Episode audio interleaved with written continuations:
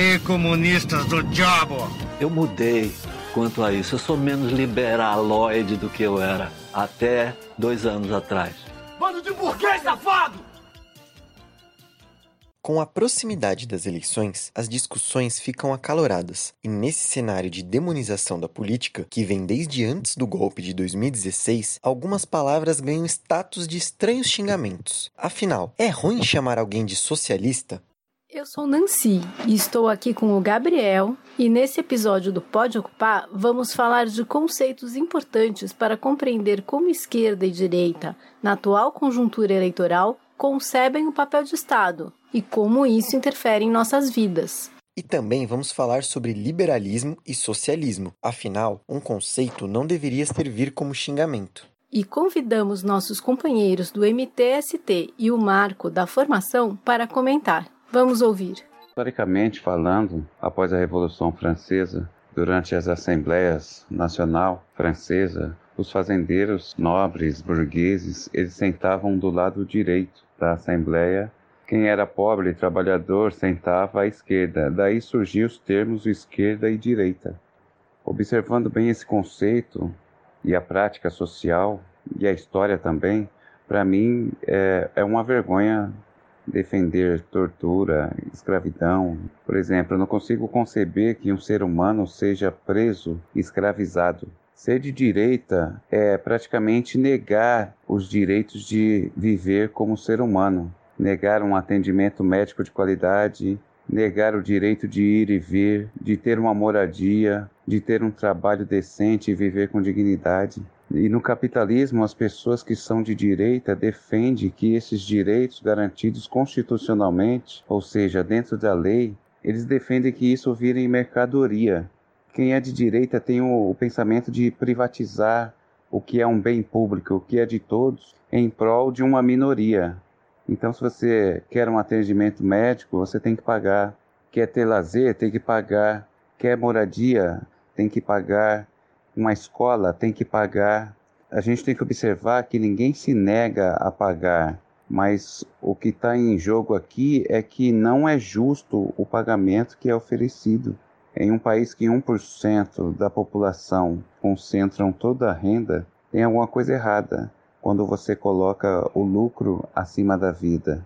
Então, ser de direita é isso, defender o lucro acima da vida, defender que o dinheiro esteja à frente de todas, todas as outras situações.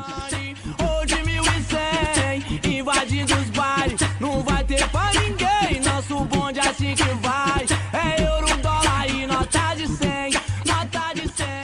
esquerda não é votar no João ou no Pedro. É votar no ideal de fraternidade e solidariedade que João e Pedro carregam. Ser de esquerda não é uma opinião política, é uma filosofia de vida. A esquerda não é contra o empresário. A esquerda é contra o desrespeito dos direitos ao trabalhador. A esquerda não está contra os ricos, mas contra os que acham ter mais direito do que os pobres. A esquerda não é contra a fartura, a esquerda é contra a fome. A esquerda não é contra você ter uma mansão. A esquerda é contra pessoas morarem na, nas ruas.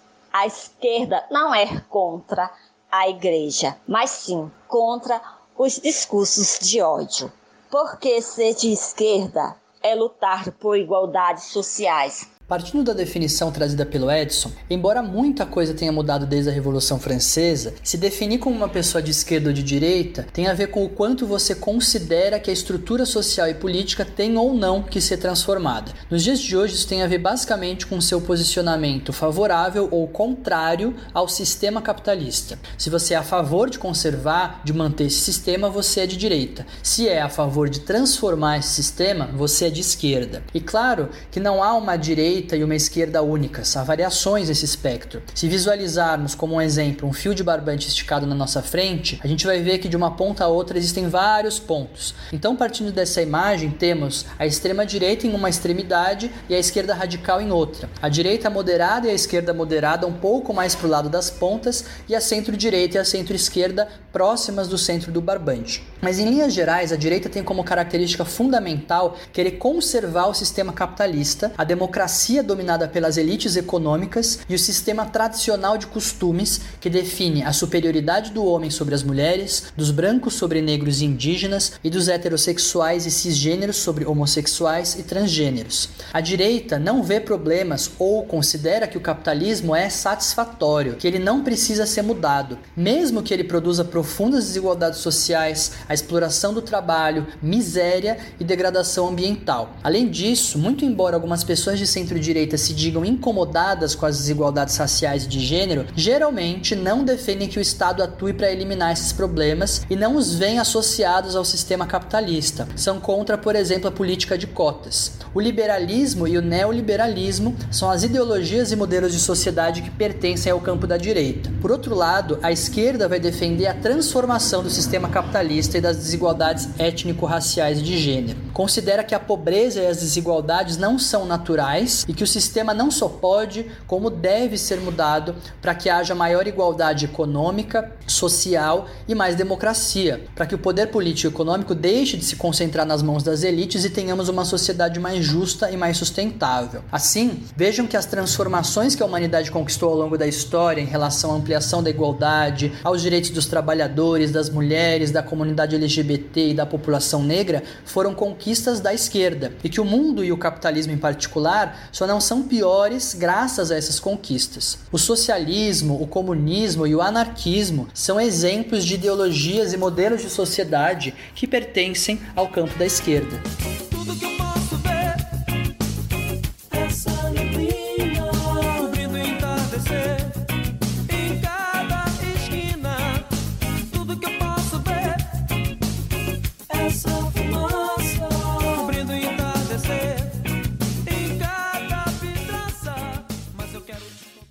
Vamos pegar e aprofundar um ponto destacado pelo nosso companheiro Marco. Atualmente, a direita no Brasil tem defendido o liberalismo e o neoliberalismo como forma de governar a partir de um Estado mínimo, liberdade econômica e soluções pelo mercado. Vamos entender um pouco como essa política pode nos afetar. Nunca um pobre vai competir com um rico, né? Porque o rico nunca vai dividir o que ele tem com o pobre. Ele quer que o pobre fique sempre debaixo do sapato dele. Se fosse para dividir a riqueza dele com o pobre, nunca ele fazeria isso. Ele quer que nossos filhos não, não saibam de muita coisa, né? Na verdade, não quer que nós, não, vamos dizer assim, nossos descendentes também continuem mais pobres, submetidos a eles sempre. A saúde nem se fala, né?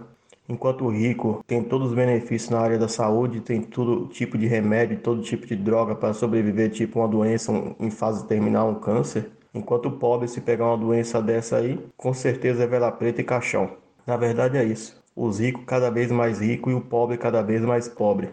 Ótimo, Moisés. Então, o liberalismo é uma corrente filosófica da economia política que surge em meados do século XVI como ideologia da burguesia, os comerciantes, banqueiros, que se opunham ao poder absoluto dos reis sobre a política e sobre as relações comerciais e propunham uma sociedade livre do controle do Estado monárquico. Foi essa ideologia que inspirou as revoluções burguesas responsáveis por transformar o regime feudal e instaurar o regime capitalista. O liberalismo é a base ideológica do sistema capitalista. O que ele prega é que o Estado deve garantir a igualdade perante a lei, a segurança, a propriedade e interferir o mínimo possível na economia e na vida das pessoas, pois, segundo ele, o livre mercado poderia satisfazer as necessidades da população, já que a livre concorrência faria com que as empresas buscassem fornecer produtos melhores, mais baratos e melhores condições de trabalho. Assim, as pessoas poderiam enriquecer como fruto dos seus esforços, por mérito próprio, e adquirir sua propriedade livremente, bastando trabalhar trabalhar duro. É o tal estado mínimo que você já deve ter ouvido falar e que pode soar razoável, mas a história mostra que não é bem isso. Na prática, essa liberdade significou liberdade somente da burguesia em relação ao poder do rei. E claro, liberdade para que um grupo restrito de burgueses pudessem enriquecer com base na exploração das colônias nas Américas, no genocídio de povos indígenas e na escravização de negros. Vale ressaltar que o liberalismo era a favor da escravidão.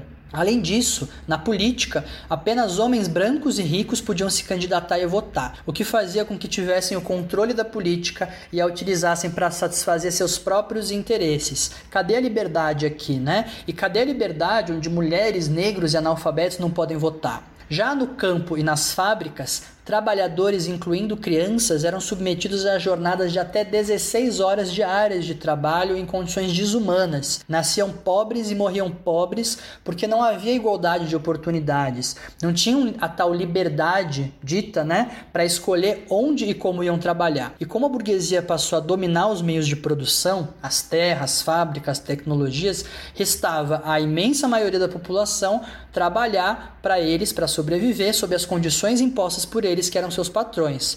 E aí as tentativas de negociação ou mesmo greves eram duramente reprimidas, porque, como eu disse, os burgueses tinham o poder político e, consequentemente, as forças policiais. E aí em oposição a essas barbaridades que surgem os ideais socialista e comunista, que vão forçando o capitalismo ao longo do século XX a conceder mais direitos e melhorar a vida da população a partir de uma interferência maior do Estado na economia e na sociedade. Por exemplo, aumentando a arrecadação de impostos para custear serviços públicos, eh, de educação e de saúde, promovendo a aposentadoria pública, garantindo maiores direitos e proteção aos trabalhadores, entre outras conquistas. E é também justamente no contexto em que o Estado vai então proporcionando mais direitos e oportunidades, reduzindo as desigualdades e o privilégio dos ricos, que surge o neoliberalismo, uma nova versão do liberalismo. O neoliberalismo, por exemplo, propõe que as empresas estatais devem ser privatizadas.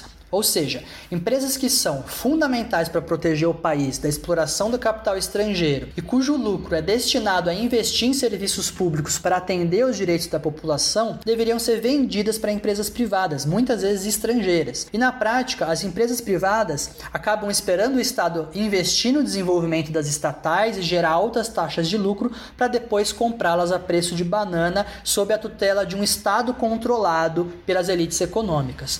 Um exemplo clássico clássico disso foi a venda da empresa estatal Vale do Rio Doce no governo Fernando Henrique Cardoso. A empresa, que valia no mínimo 300 bilhões, foi vendida por 3 bilhões, ou seja, um assalto. O neoliberalismo também defende que direitos fundamentais como a educação, a saúde, o saneamento básico, entre outros, não devem ser garantidos a todos em condições de igualdade pelo Estado. Para eles, é o mercado, a iniciativa privada que deve cuidar disso. Como bem sabemos, que a empresa privada visa reduzir custos e aumentar o lucro, na prática isso significa reduzir a qualidade de serviços e tornar o acesso a eles dependente dos preços impostos pelas grandes empresas que dominariam esses setores. O neoliberalismo defende então a privatização também dos bancos públicos. Agora imaginem só deixar nas mãos dos bancos privados a oferta de crédito e de taxa de juros. E o neoliberalismo propõe também a flexibilização das leis trabalhistas e o fim dos sindicatos, porque defende que as empresas que oferecem melhores condições de trabalho atrairão os melhores trabalhadores e irão impulsionar o desenvolvimento. Para vocês terem uma ideia, Ronald Reagan, presidente americano ícone do neoliberalismo, dizia que o seguro-desemprego é um período de férias que o Estado paga para trabalhador vagabundo. E não precisamos ir muito longe. Ao final da ditadura do general Pinochet no Chile, que implementou à risca os ideais neoliberais, neoliberais, metade da população vivia abaixo da linha da pobreza. Em resumo, o neoliberalismo é uma contraofensiva do capitalismo frente às conquistas históricas dos trabalhadores, que se pauta no individualismo e na ideia de que os ricos devem comandar o desenvolvimento social defendem a desigualdade e a livre concorrência como motores do desenvolvimento. Defender a desigualdade por si só já é um absurdo, né? E nesse caso, nem a ideia de livre concorrência se sustenta, porque se não há igualdade de oportunidades, não há livre concorrência. Se alguém começa a corrida muitos metros à frente, a concorrência é injusta. E como empresas que concentram riqueza tendem a aumentar essa concentração e herdar para os seus filhos e netos e assim por diante, sem o Estado para controlar a concentração de riqueza e poder, os monopólios, as desigualdades desigualdades e injustiças serão cada vez maiores. Quem herda a pobreza continua pobre, quem herda a riqueza continua rico. Então, não há como falar em mobilidade social e em construção de uma sociedade mais justa e solidária. Se eu quiser fumar, eu fumo. Se eu quiser beber, eu bebo. Eu pago tudo que eu consumo com suor de meu emprego. Confusão eu não arrumo. E aí chegamos ao socialismo e ao comunismo. Olha, o socialismo para mim é você defender uma igualdade de oportunidade, você defender que todos sejam tratados iguais na sociedade. Socialismo é defender democracia ampla, E não aquela democracia que se limita a apertar o botão a cada quatro anos, mas sim defender que as pessoas possam decidir de maneira permanente sobre questões políticas nacionais. Isso é o que eu acredito e defendo enquanto socialismo e democracia. É, as pessoas elas vendem uma imagem muito errada, né, sobre o socialismo. Aí a gente fala socialismo, elas falam que é você ter pouquíssimo para dividir. Para muitas pessoas é aquilo, né? Você vai passar o veneno. Elas acham que a gente defende a pobreza e não é isso.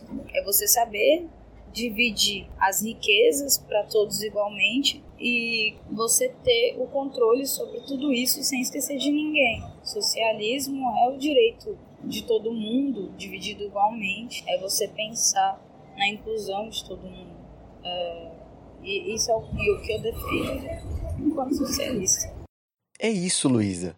Para falar sobre socialismo, primeiramente podemos falar sobre aquilo que não é socialismo. Socialismo não é dividir tudo exatamente igual para todas as pessoas. Socialismo não é cobrar mais impostos, não é criar programas como Bolsa Família, Fome Zero ou Minha Casa Minha Vida, ainda que muitos desses programas sociais sejam importantes em certa medida e defendidos por nós ao longo da história. Socialismo é um regime de transição em que o povo toma para si o poder político do Estado, que hoje é da burguesia, e começa a implementar a partir daí diversas mudanças que visam a superação do sistema capitalista.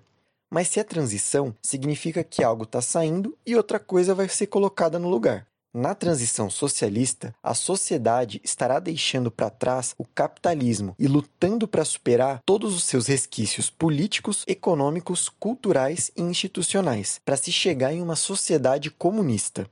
Bom, em uma sociedade socialista, com o poder político sob o controle da população, a lógica do sistema começará a ser mudada. A economia, que num sistema capitalista visa cada vez mais o lucro, o lucro e o lucro, agora terá como prioridade atender às necessidades básicas da população e promover o seu bem-estar. Então, coisas como comida e moradia, por exemplo, não seriam mais uma mercadoria qualquer em que só quem tem dinheiro pode comprar, mas sim um direito básico do povo.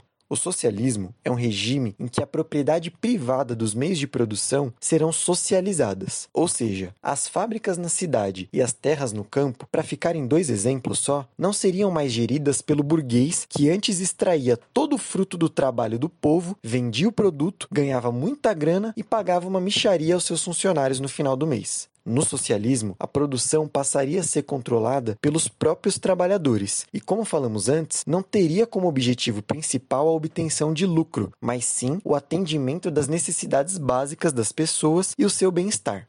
Agora, por que você acha que a sociedade socialista é urgente e necessária? Nós sabemos que o capitalismo é um sistema econômico que trata a todos os trabalhadores e tudo aquilo que puder, como a moradia, a saúde, a educação, o transporte, a alimentação e até mesmo a natureza, como meras mercadorias. Quem tem dinheiro pode comprar e usufruir, quem não tem, fica a ver navios. Isso acontece porque no capitalismo o próprio trabalho humano é considerado uma mercadoria e, como tal, é comprado a preços baixíssimos por quem detém o poder econômico e político, a burguesia. Por isso, os trabalhadores geram muita riqueza em um mês trabalhando para seus patrões, mas só ficam com um pequeníssimo salário ao final do mês, que mal dá para pagar as contas, pagar o aluguel, comprar arroz, feijão e o básico para sua sobrevivência. Pense bem, você não acha que os pedreiros que transformam blocos de tijolo, cimento e outros materiais em grandes casas e edifícios caríssimos ficam com uma parte muito menor da riqueza que eles mesmos criaram a partir do seu trabalho? O regime socialista visa justamente corrigir essas distorções capitalistas, fomentar a construção de um mundo novo em que o objetivo do sistema político e econômico seja realmente o bem-estar da população e não mais o lucro de meia dúzia de burguês.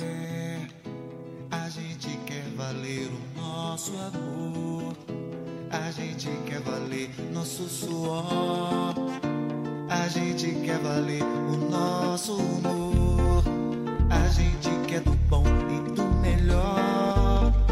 A gente quer carinho e atenção.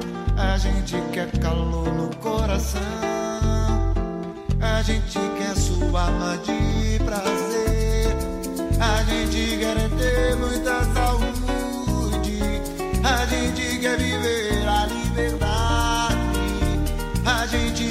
Viver feliz